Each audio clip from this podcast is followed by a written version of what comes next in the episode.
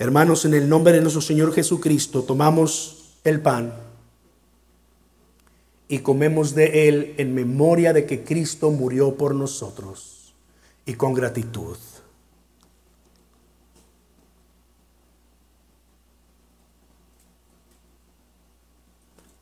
Así como sentimos, Señor, este pan romperse en nuestra boca, así tú diste tu cuerpo por nosotros, tu vida por nosotros, Señor. Gracias, Padre Celestial. Y así también Jesús tomó la copa y la dio a sus discípulos y les dijo, tomen, tomen de ella todos esto es mi sangre del nuevo pacto que por todos es derramada. Hagan esto en memoria de mí. Tomen de este jugo en memoria de que Cristo murió por nosotros.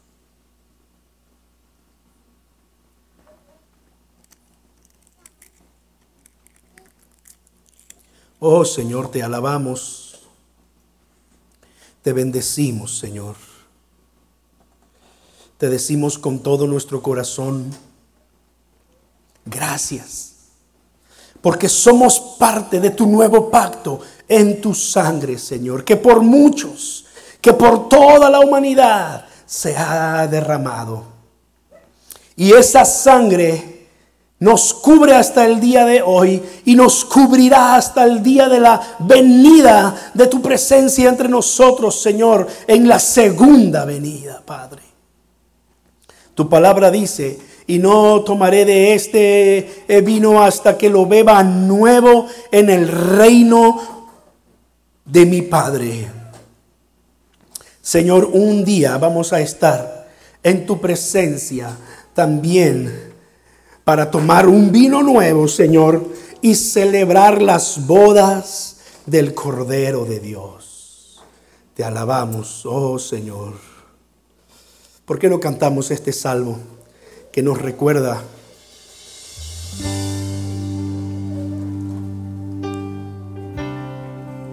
que nos recuerda la sangre de Cristo? Aleluya.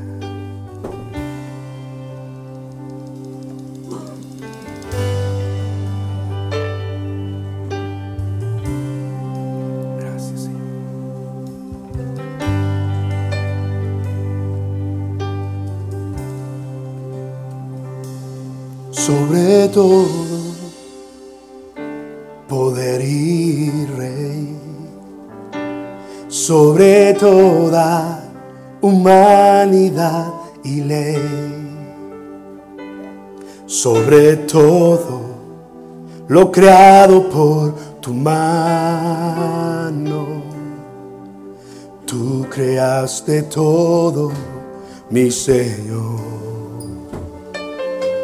sobre todo, reino y nación, y maravillas que el mundo conoció, sobre toda riqueza y esplendor.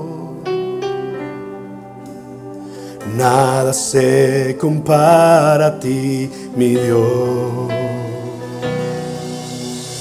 en la cruz moriste por amor.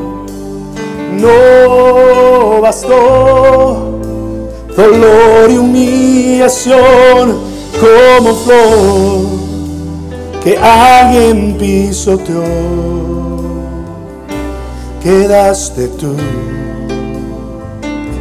y fue por mí por amor.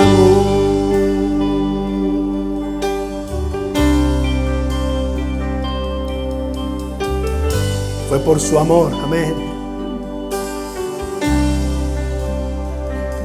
Sobre todo,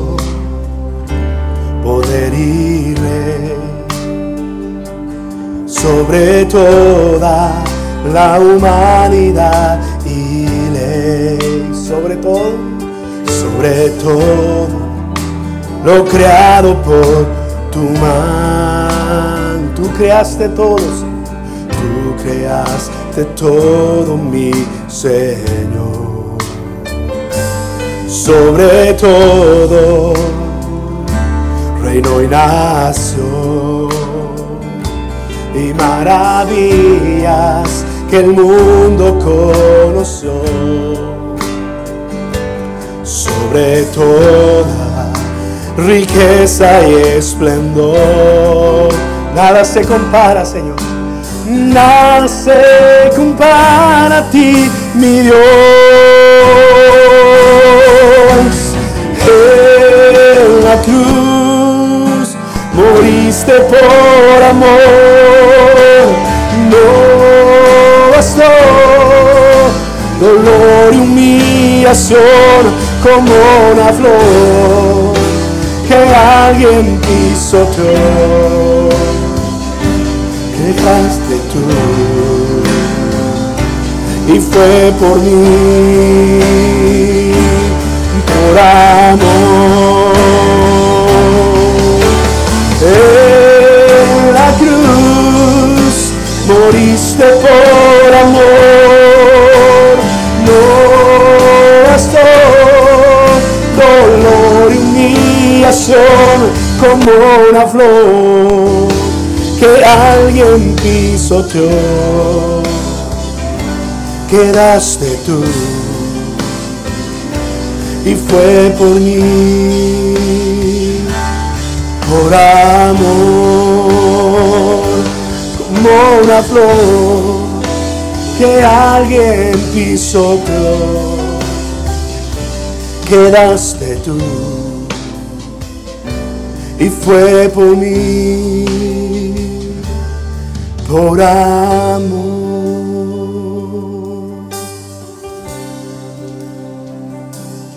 Gracias Señor.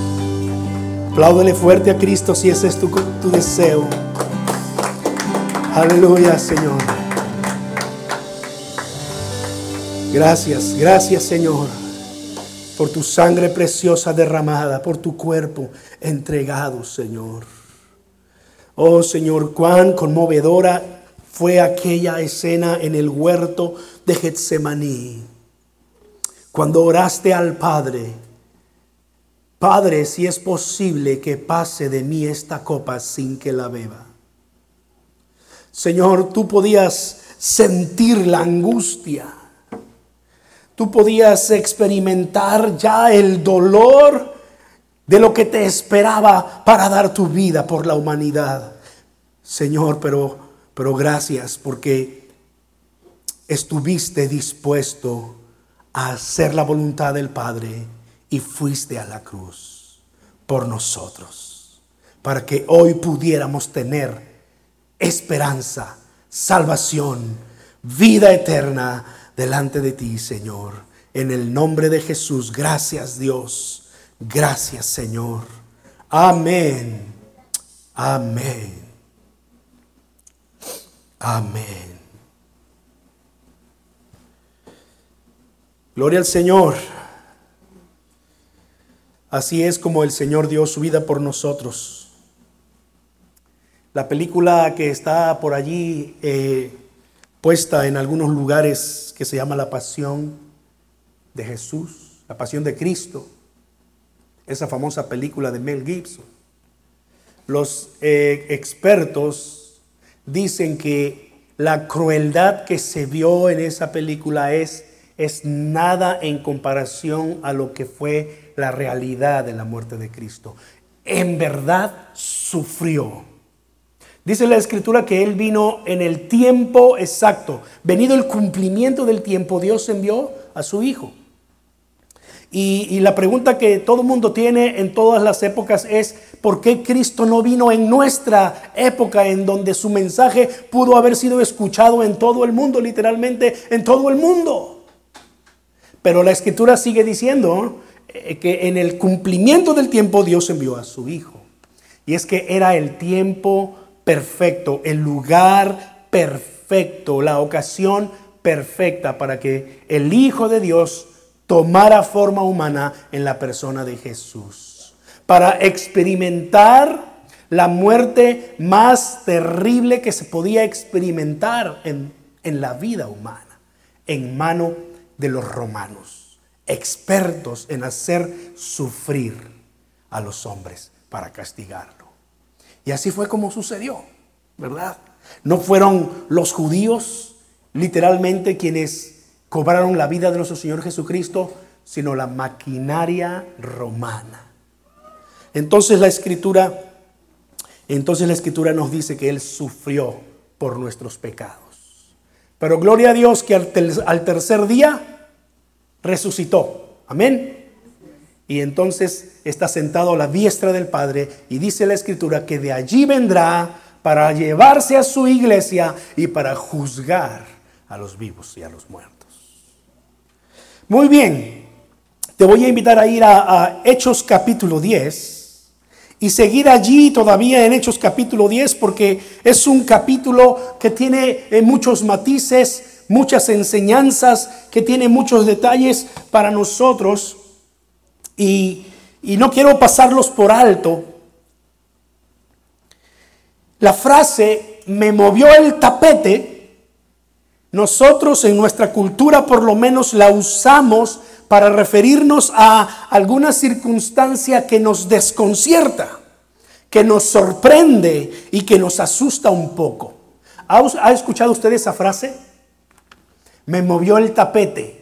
Y, quiere decir que cuando, cuando usted está parado en un lugar, eh, debajo de, eh, eh, sobre, sobre un tapete y alguien viene y le, y le quiere jalar ese tapete estando usted parado sobre él, pues usted se tambalea, ¿verdad? No sé si es una frase que utilicen en otros países. ¿Sí? ¿Me movió el tapete? ¿No? ¿Hay alguna frase equivalente? En México, en México de pronto decimos, este, los, nosotros los jóvenes, ¿verdad? Me sacó de onda. Me sacó de onda. ¿Cómo lo dirían en Puerto Rico? Igual, me sacó de onda. Ah, me movió el tapete. ¿Qué tal en República Dominicana? oye, chico, me estás, me estás haciendo caer. ¿Cómo se lo diría? ¿Qué tal en Guatemala? Me movió el tapete también, ¿verdad? Es una frase que por lo menos en México, pues es bastante común, ¿verdad? Y estuve tratando de encontrar de qué otra forma se diría y la verdad es que, que no lo encontré. No, no encontré alguna otra expresión, pero ese es el significado. Mover el tapete significa que algo está ocurriendo en tu vida que te hace eh, sentirte incómodo, que te hace salirte de tu zona de confort, donde tú estás a gusto, donde tú te sientes de lo más chévere, en donde nada te molesta, pero entonces algo ocurre y sobre lo que estás parado se empieza a mover y te hace dudar sobre si estás en lo correcto o no. Me movió el tapete. Y hay ocasiones en que Dios mueve el tapete de las personas. En más de una ocasión leo en la Biblia y Hechos 10 nos va a contar cómo Dios nos mueve el tapete muchas veces. Recordamos un poco los primeros versículos del capítulo 10. Cornelio, un centurión romano, en una de las compañías más romanas del ejército, porque su nombre era la italiana, eso nos dice la Biblia, estaba en busca del Dios verdadero. La palabra del Señor nos dice que era un hombre temeroso de Dios que hacía buenas obras y además que era un hombre de oración. Estaba precisamente en un tiempo de oración cuando de pronto el ángel del Señor se le apareció y le dice, eh, Cornelio, tu búsqueda está teniendo resultados. Tus oraciones y tus buenas obras, dice, han subido a la memoria delante de Dios. Es decir, Dios está viendo tu vida, Dios ve cómo lo buscas y la escritura después nos diría en Hebreos capítulo 11 versículo 6 que Dios es galardonador de los que le buscan. Y Cornelio fue galardonado, Cornelio fue recompensado, Cornelio fue bendecido por buscar de todo corazón al Señor. Y la semana pasada nos planteábamos esa pregunta. ¿Y nosotros? ¿Cuál es la razón por la cual buscamos al Señor y Dios? Porque quiero que me bendiga, porque quiero que me ayude a tener éxito, porque como enseñan en algunos lugares, quiero que me haga un hombre próspero y rico. Ah, Dios puede hacer todo eso. Dios, y Dios lo hace, ¿verdad? Pero la pregunta era, ¿eso es lo que motiva tu corazón para, para estar aquí y buscar al Señor? Si esa es la motivación de nuestro corazón, debemos, como dice la Escritura, escudriñar nuestros caminos y volvernos al Señor de todo corazón. Porque lo que debería movernos para buscar al Señor es su amor, es su poder, es su esencia como Dios. Él es Dios. Y esa es la razón que yo debería tener como suficiente para buscarlo. Romanos, eh, perdón, este hombre romano tenía aparentemente todo lo que se necesitaría en la vida pero sabía que ni las riquezas, ni el poder humano, ni la posición social iban a llenar su corazón y, le iban a dar esa satisfacción en la que está el alma humana en búsqueda en todo tiempo, en toda cultura, en todo lugar. Por eso es que empezó a buscar al Dios verdadero. Cuando la escritura nos dice más adelante en el libro de los Hechos, aquí en el capítulo 10, que, eh, por la visión que vio, el ángel le dijo, ve y, manda a buscar a Pedro. Se llama Simón, pero hay muchos Simones eh, en el mundo. De hecho, eh, Pedro estaba hospedado en la casa de un tal Simón, ¿verdad? un tocayo de él, por decirlo así. ve y tráelo, porque quiero que escuche su mensaje. Dice la escritura que cuando Pedro llegó, vio que estaba no solo Cornelio ahí, pero estaba toda su familia y además dice la escritura que tenía amigos que estaban con él. Allí, eso era una fiesta allí. Oye, mira, te quiero invitar a que vengas a mi casa, que vengas acá conmigo, porque va a venir una persona que nos va a hablar algo muy importante que yo quiero que tú escuches. Eso significa que Cornelio llevaba ya cierto tiempo estacionado allí en Cesarea que tenía eh, no solamente mucha familia con él, pero muchos amigos ya. Este hombre tenía todo lo que se podía desear en la vida, pero entendía que la razón, que la razón de buscar a Dios era porque quería simplemente conocer a aquel que es el autor de la vida, aquel que es Dios todopoderoso. Y fue recompensado fue recompensado. Ya te resumí en 10 minutos el mensaje de 50 minutos de la semana pasada. Pero hoy no quiero hablar eh, eh, tanto de Cornelio. Hoy quiero hablar más de Pedro. Hoy quiero hablarte cómo Dios preparó a Pedro para venir a compartir el mensaje de Jesús de Nazaret con Cornelio. Quiero mostrarte cómo eh, Dios estaba trabajando en la vida de Pedro y cómo Dios empezó a moverle el tapete a Pedro. Le podemos bajar un poquito al, micrófono, creo que es el número uno, un poquitito nada más porque está llorando aquí y, y a quién le gustan los llorones, ¿verdad? Dios estaba entonces preparando a Pedro y, empezó a moverle el tapete a Pedro.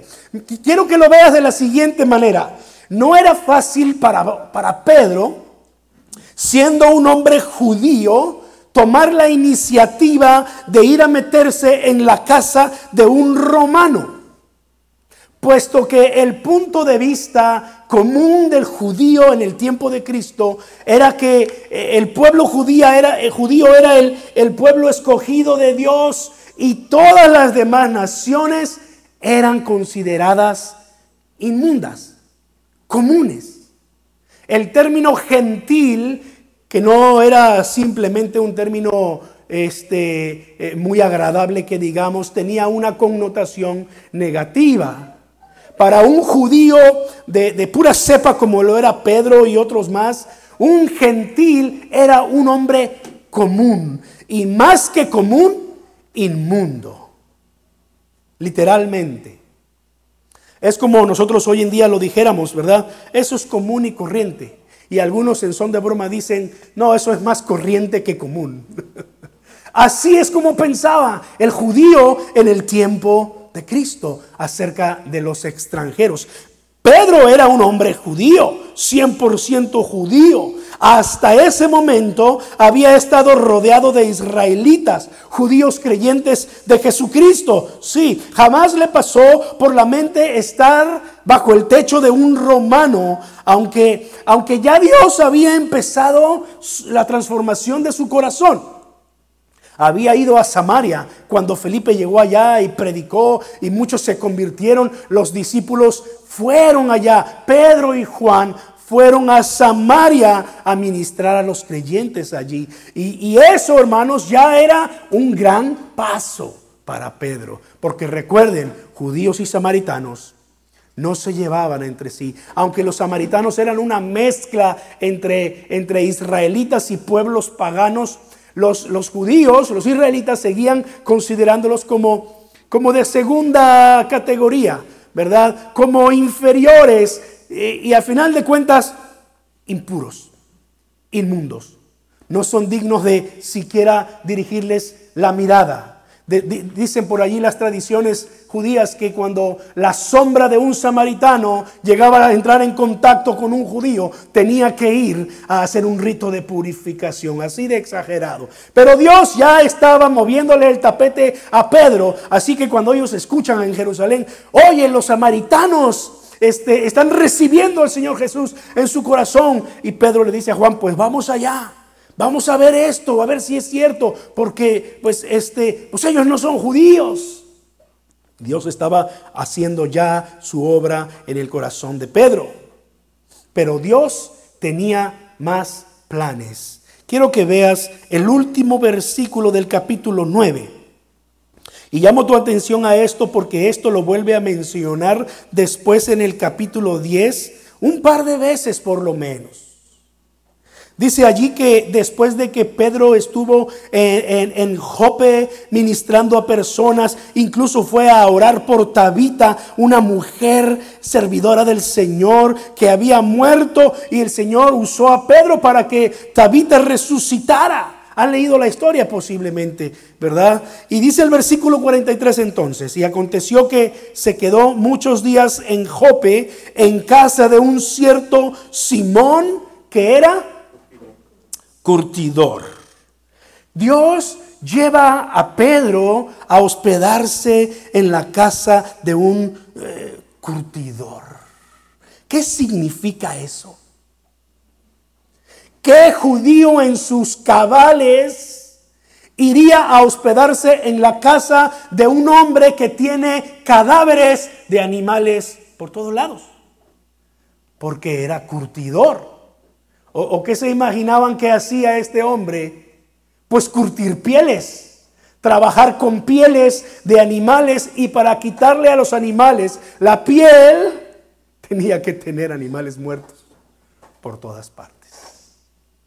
Los biblistas nos muestran que la razón por la que la escritura, la escritura da eh, eh, eh, datos exactos acerca de dónde estaba la casa de este Simón Curtidor, dice que estaba junto al mar, versículo 6, capítulo, capítulo 10, estaba junto al, junto al mar. Era posible que la razón es porque como un curtidor que tenía que tener animales muertos en su casa, no le era permitido estar dentro de la ciudad y es la razón por la cual quizá la casa de Simón estaba a las afueras, a la orilla del mar. Pero aquí está Pedro. Dice el versículo 43, capítulo 9, que se quedó muchos días, muchos días en Jope, en casa de un cierto Simón curtidor. Yo me imagino al apóstol Pedro batallando en su mente. Oh, ya entré en contacto con este animal muerto ¿Qué hace este animal muerto? Y, daba dos pasos y, ah, y ahora estoy en este otro. Aquí también hay un, aquí hay un conejo muerto. ¿Qué voy a hacer, Dios? Y daba otros pasos y, ay, y aquí hay un zorro muerto. ¿Qué voy a, hacer, Señor? ¿Dónde me has traído, Señor? Yo me imagino que, que un judío eh, celoso como lo era Pedro, al segundo día posiblemente, después de orar, le hubiera pedido al Señor, muéveme de casa, Señor. No hay otro lugar donde me pueda hospedar. Pero aquí dice que estuvo muchos días en la casa de Simón. Y cuando, cuando Cornelio le manda a llamar, Allí estaba Pedro todavía. No se movió de allí.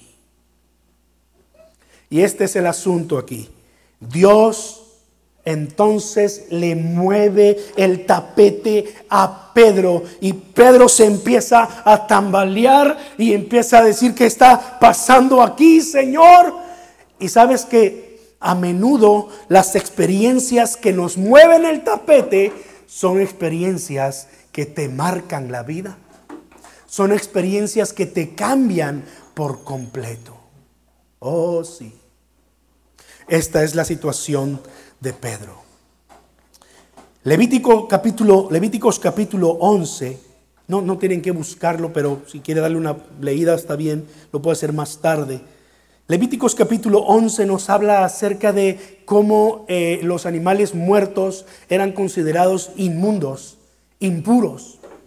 Y cómo, eh, eh, aunque aquí está hablando de los sacerdotes y se refiere prácticamente a, también al, pueblo de Israel, que no podían entrar en contacto con los cuerpos de animales muertos, la ley dice que cuando esto ocurría, ellos estaban inmundos hasta la noche. Hasta la noche. Y entonces se, se hacían sus purificaciones y ya al otro día no pasaba nada. Pero Pedro estaba aquí muchos días, así que esto no le funcionaba a él. Si él estaba inmundo esa noche, a la siguiente noche iba a estar inmundo también, y a la siguiente, y a la siguiente, y a la siguiente. Él estaba en la casa de un curtidor de pieles. Vamos a leer la escritura ahora, Hechos 10, verso 9 en adelante. Mira cómo Dios le mueve el tapete a Pedro. Al día siguiente, mientras los enviados de Cornelio iban por el camino y se acercaban a la ciudad. Pedro subió a la azotea para orar cerca de cerca de el mediodía, cerca de la hora sexta. Y tuvo gran hambre, dice, y quiso comer, pero mientras le preparaban algo, le sobrevino una visión. Y vio el cielo abierto que descendía y que descendía algo semejante a un gran lienzo que atado de las cuatro puntas era bajado a la tierra, en el cual había de todos los cuadrúpedos terrestres y reptiles y aves del cielo. Y le vino una voz, levántate Pedro, mata y come. Entonces Pedro dijo, Señor, no porque ninguna cosa común o inmunda he comido jamás. Volvió la voz a él la segunda vez, lo que Dios limpió, no lo llames tú común. Esto se hizo tres veces y aquel lienzo volvió a ser recogido en el cielo. Tres veces vio esta visión. Dios se quería asegurar que Pedro se cayera en ese momento cuando le movía el tapete. No intentaba hacerlo solo tambalear, quería tirarlo por completo. Tres veces. Un lienzo bajado, una especie de sábana atado por las cuatro puntas bajando con toda clase de animales inmundos, impuros. Allí había conejos, allí había puerco, allí había este camarones seguramente. Bueno, allí había de todo tipo de animales que un judío no se atrevería ni siquiera a tocar. Y la indicación fue Pedro, Hazte unas carnitas con ese puerquito que estás viendo ahí. ¿Sabe que eso, eso marcó después la pauta para, para la iglesia cristiana fuera de lo que era el judaísmo? La iglesia cristiana entendió que los preceptos de la ley no estaban precisamente para ellos. Entonces en Hechos capítulo 15 eh, ocurrió un gran concilio en la iglesia de Jerusalén y allí los líderes de la iglesia dijeron, los hermanos gentiles que se han convertido a Jesucristo no tienen ni que circuncidarse, no tienen ni que guardar nuestros días de fiesta, ni que guardar nuestra ley respecto a todas estas cosas. Solamente les, les encargamos que, que se guarden de fornicación, que se guarden de idolatría y si es posible, que se guarden de comer sangre. Tan es así que Pablo le escribe a los Gálatas y le escribe a los romanos y también en Corinto y en todas esas ocasiones enseñó que la iglesia tiene libertad en Cristo. Es decir, que si tú ibas a la carnicería y tú pedías allí unas libritas de carne para llegar a tu casa y asarlas, que no preguntaras si esa carne había sido ofrecida a, a ídolos en sacrificio. Dice, dice Pablo, porque ¿qué es un ídolo? No es nada. Un animal es un animal, es carne. Y desde allí la iglesia empezó a entender. Y todas estas cosas empezaron a romperse dentro de lo que era la tradición de la iglesia. Bueno, al grado que usted y yo hoy en día disfrutamos de unos ricos taquitos al pastor o de un rico pernil, ¿verdad? Porque hemos entendido que lo que Dios busca es el corazón. A lo que Dios, lo que a Dios le agrada es tu corazón, tu condición interna, no tu condición externa. Y aquí empezaron a romperse todos esos paradigmas y formas de pensar. Pedro mata y come. ¿Qué fue lo que respondió Pedro? Señor, nunca, jamás en la vida Jamás me voy a atrever a quebrantar la ley y comer lo que es inmundo porque nunca, nunca lo he comido, nunca lo he tocado. La segunda vez vino la voz a él. La Biblia solo nos dice lo que, lo que se enfatiza aquí. Lo que yo he purificado no lo llames tú común. Pero seguramente la, la segunda vez vino la misma orden. Pedro, mata, prepárate una comida y come. Lo que yo he purificado, le dice el Señor, no lo llames tú común. Aquí hay mucho que eh, eh, escarbar de esta enseñanza, no es el propósito ahora, pero Pedro, pero Pedro está tambaleándose en el tapete que Dios le ha movido. Dice el siguiente versículo de los que estuvimos leyendo, versículo 17, que, que mientras Pedro estaba eh, perplejo, dice Reina Valera, perplejo eh, dentro de sí sobre lo que significaba la visión. Dice la, la nueva versión internacional, no atinaba a explicarse cuál podría ser el significado. Si yo me imagino a Pedro allí, hasta el hambre se le quitó seguramente después de la visión. ¿Qué, me quisiste decir? Señor, sin duda esto, fue una visión porque me lo mostraste tres veces. ¿Qué, ¿Qué es lo que me estabas queriendo decir, Señor?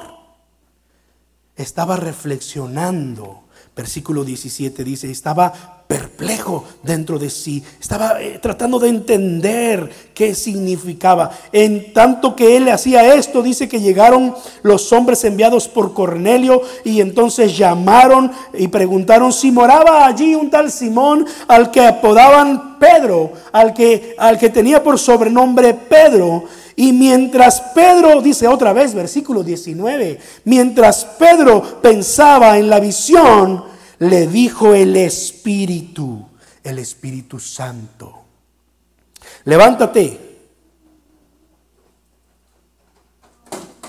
No, eh, perdón, me, me salté un poquito. He aquí, tres hombres te buscan, le dijo. Levántate pues y desciende y no dudes de ir con ellos porque yo los he enviado.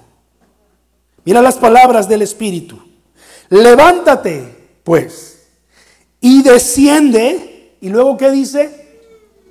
No dudes de ir con ellos, porque yo los he enviado. ¿Sabes qué significa eso? Que Pedro tenía dudas en su corazón respecto a todas estas cosas. Había ido con los samaritanos, pero todavía como que quizás tenía un poco de cargo de conciencia. Señor, entré, entré en contacto con un samaritano. Debo ir a hacer un rito de purificación. Pedro tenía ciertas dudas. ¿Y sabes cómo incluso se acentúa esta circunstancia? Porque años después, el apóstol Pablo, según la epístola de Pablo a los Gálatas, en el capítulo 2, nos va a narrar que Pedro tenía problemas todavía.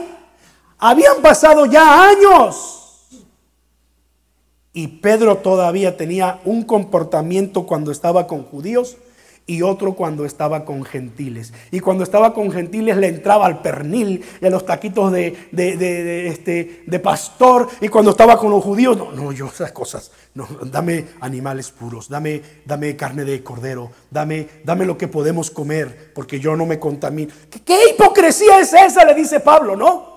¿Qué? ¿Te has vuelto un hipócrita? Dice que le resistió cara a cara. Ni siquiera le mandó una carta, hermanos. Lo vio cara a cara y dice literalmente el texto y lo resistió. Es decir, lo confrontó duramente. El Pedro del que estamos hablando aquí, el apóstol Pedro, que después escribió esas preciosas epístolas que tenemos aquí en las escrituras. Pero el Espíritu Santo quería asegurarse que no solamente había entendido la visión, pero que no dudara de ir con estos hombres. Porque yo me imagino a Pedro haciendo esta, estas preguntas a sí mismo cuando, cuando iba en camino a la casa de Cornelio. ¿Qué haré, Señor? ¿Entraré a la casa de un gentil? Bueno, ya estuve en Samaria.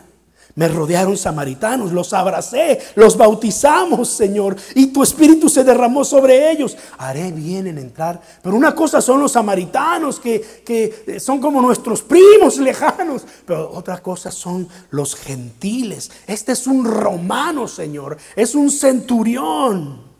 Y si entro a la casa con ellos, Señor, debo sentarme a la mesa con ellos, comeré lo que me den o, les pediré que me den animales solamente que yo puedo comer, comida que solamente yo puedo comer. Me imagino que todos estos, todos estos pensamientos estaban en la mente de Pedro mientras, mientras iban hacia Cesarea. No dudes. Pedro va a confesar después cuando se encuentra con Cornelio que cuando el Señor le mostró la visión, dice, y, no dudé en venir contigo. O sea, llegó el momento en el que él se convenció que Dios le había movido el tapete y lo había tirado por completo con todos sus argumentos. Y esto es lo que Pedro entendió a final de cuentas. Ve conmigo a Hechos. Primero a Hechos capítulo 15, versículos 6 al 9. Recuerda que había judíos celosos que no querían que los gentiles eh, vivieran de la forma en que estaban viviendo como creyentes en Jesucristo y querían que se circuncidaran y querían que guardaran los días de fiesta y querían que se sujetaran a la ley, de tal manera que se juntaron los líderes en Jerusalén y eso se narra en el capítulo 15 de Hechos. Pedro entonces tiene que levantarse, versículo 6 en adelante, y entonces eh, ocurrió lo siguiente, y se reunieron los apóstoles y los ancianos para conocer de este asunto. Y después de mucha discusión, Pedro se levantó y les dijo, hermanos míos, ustedes saben como ya hace algún tiempo que Dios escogió que los gentiles oyesen por mi boca la palabra del Evangelio y creyeran. Y cuando habla de los gentiles está pensando precisamente en Cornelio y su familia y sus amigos. Y Dios dice que conoce los corazones, les dio testimonio, dándoles el Espíritu Santo lo mismo que a nosotros. Y ninguna diferencia hizo entre nosotros y ellos, purificando por la fe sus corazones. Versículo 11 finalmente dice, antes creemos que por la gracia del Señor Jesús seremos salvos de igual modo que ellos. Años después esta fue su conclusión, pero ya en el capítulo 10, eh, eh, en aquella ocasión, ve conmigo versículo 28 y en adelante. Cuando él llegó a la casa de Cornelio, dice la escritura que él entró en la casa, que él entró en la casa. Cornelio incluso salió corriendo a recibirle y dice el versículo 25 que se postró a sus pies para adorar a Pedro. Eh, como que Cornelio todavía tenía algunas reminiscencias de su vida pasada. Recuerde que él había crecido en un ambiente completamente pagano, en un ambiente romano. Entonces pensaba que Pedro era una especie de esos dioses en forma humana y, razón por la cual se inclinó a adorar. Pero Pedro le dijo, levántate hombre, levántate que yo soy un hombre como tú. Y hablando con él, entró y halló a muchos que se habían reunido. Versículo 28. Y les dijo, ustedes saben cuán abominable es para un varón judío juntarse o acercarse a un Dios extranjero, pero a mí me ha mostrado Dios que a ningún hombre llame común o inmundo. ¿Qué significaba la palabra gentil? Común, inmundo.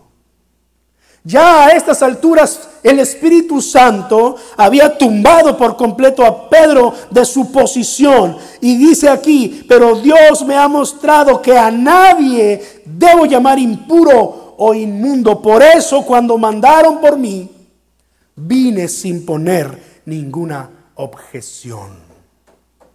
Por eso cuando me mandaron a buscar, vine sin replicar. Entonces, ¿por qué me han hecho venir? Versículo 34 dice, entonces Pedro, abriendo la boca, dijo, en verdad comprendo que Dios que no hace acepción de personas, sino que en toda nación se agrada del que le teme y hace justicia. Mira, si Dios nos ha movido el tapete en ocasiones y nos ha puesto en situaciones incómodas, incluso nos ha llevado al punto de romper lo que pensábamos respecto a las cosas y a la vida, eh, hablando pues de nuestras opiniones, incluso de nuestros valores y nuestros principios, es porque sin duda Dios te ha estado preparando para algo especial. Pedro no contaba con esto. Pero Dios quería asegurarse que Pedro llegara a la casa de Cornelio sin complejos, sin eh, hacer, hacer, distinción alguna entre las personas, que llegara a la casa de Cornelio sin ningún problema para poder predicarles la palabra del Señor abiertamente. Ahora entiendo la visión. Dios me dijo que yo no llamara común a lo que Él ha purificado. Ahora entiendo que Dios se honra de todos aquellos que le buscan, que le temen y hacen justicia. Jeremías 12:5 dice, si los que corren a pie te han hecho que te canses, ¿cómo competirás con los caballos? Si te sientes confiado en una tierra tranquila, ¿qué harás en la espesura del Jordán? Y esta palabra, palabra profética preparaba a Jeremías para que estuviera preparado para las pruebas más difíciles que venían en su vida en un futuro. Y eso es lo que Dios hace con nosotros cuando somos probados en nuestra fe. Eso es lo que Dios hace con nosotros cuando estamos en medio de situaciones difíciles. Dios empieza a movernos el tapete Y Dios empieza a decirnos, bueno, tú dices que crees en mí, pues voy a ver si es cierto que crees en mí. Te voy a jalar el tapete, pero antes de caer te voy a sostener en mis brazos. Quiero que estés preparado para lo que viene a tu vida. Tú no lo sabes, pero yo tengo grandes cosas, grandes planes para ti. Prepárate. Al final de cuentas, Dios le movió el tapete a la iglesia. Parece que Dios estaba insistiendo en algo ya de tiempo atrás en la escritura, como lo estamos viendo nosotros en el libro de los, de los Hechos. Segunda de Pedro 3:9 dice que el Señor murió por todos y su deseo es que todos procedan al arrepentimiento y que ninguno se pierda. Eso es lo que dice la escritura. Lo escribió Pedro. Y por todos, Pedro quiso decir todos. Dígalo conmigo, todos. Aún los que piensan diferente a mí. Todos. Aún los que viven diferente a mí. Todos. Aún los que se ven diferentes a mí. Todos procedan al arrepentimiento. Hechos capítulo 3 nos habló de un cojo de nacimiento despreciados por la sociedad rica de Jerusalén. Hechos capítulo 6, Dios decide escoger judíos de habla griega y hasta extranjeros prosélitos como miembros de un concilio para servir las mesas. Hechos capítulo 8, Felipe entra en Samaria anunciando las buenas nuevas y le testifica a un eunuco etíope que fue bautizado cuando le preguntó a Felipe, eh, aquí hay agua, ¿qué impide que yo sea bautizado? Felipe no le dijo, mira, tienes que hacerte judío primero, mira, tienes que cumplir la ley primero, mira, tienes que venir a Jerusalén conmigo primero, mira, tienes que tomar estos cursos primero, mira, no, si crees de todo corazón.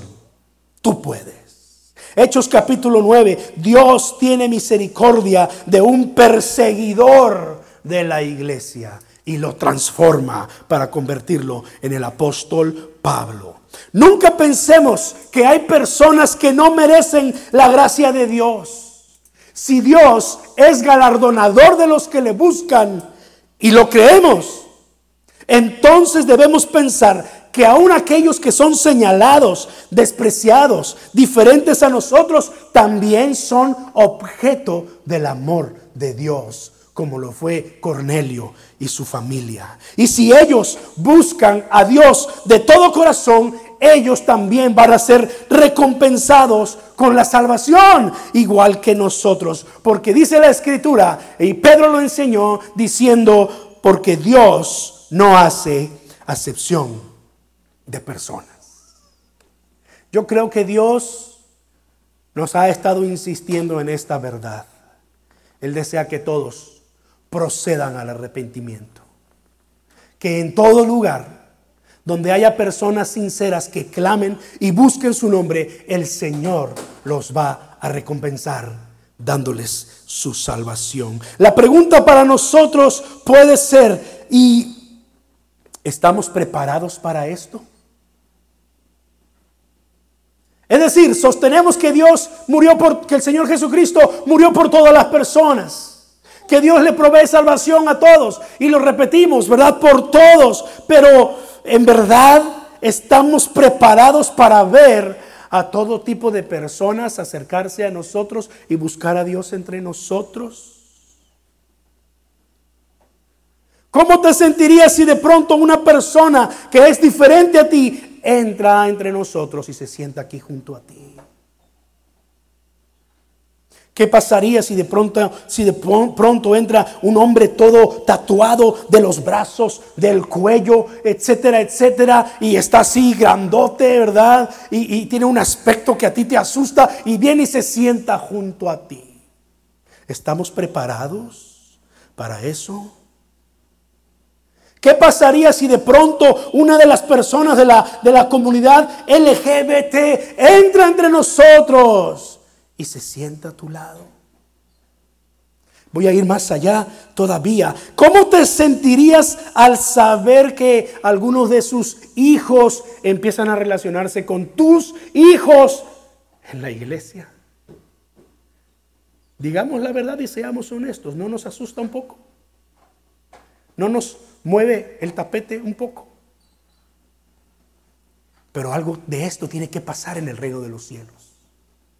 Porque ocurrió en este tiempo. Pedro tuvo que cambiar su forma de pensar. Tuvo que entender que el Señor murió por todos, que quería la salvación para todos y que nosotros teníamos que tener brazos abiertos para todas las personas. Recuerdo mis primeros meses aquí, orando por este proyecto que hoy vemos realidad. Y la iglesia me encontraba en los pasillos y me preguntaba cómo estamos, cómo podemos orar. Y yo les decía a ellos aquí en la iglesia en Bristol, allá en Millville también, les decía, yo quiero que oremos para que nuestras iglesias americanas puedan tener un corazón y brazos abiertos para todos. Porque van a empezar pronto a ver entre nosotros y que entran por nuestras puertas personas que son diferentes a ellos. Y no quisiera que los viéramos de arriba para abajo. Porque eso nos incomoda. Porque si yo entro a un lugar así y alguien lo hace conmigo, creo que mi primer pensamiento sería, no vuelvo aquí jamás y me busco un lugar en donde me reciban como soy.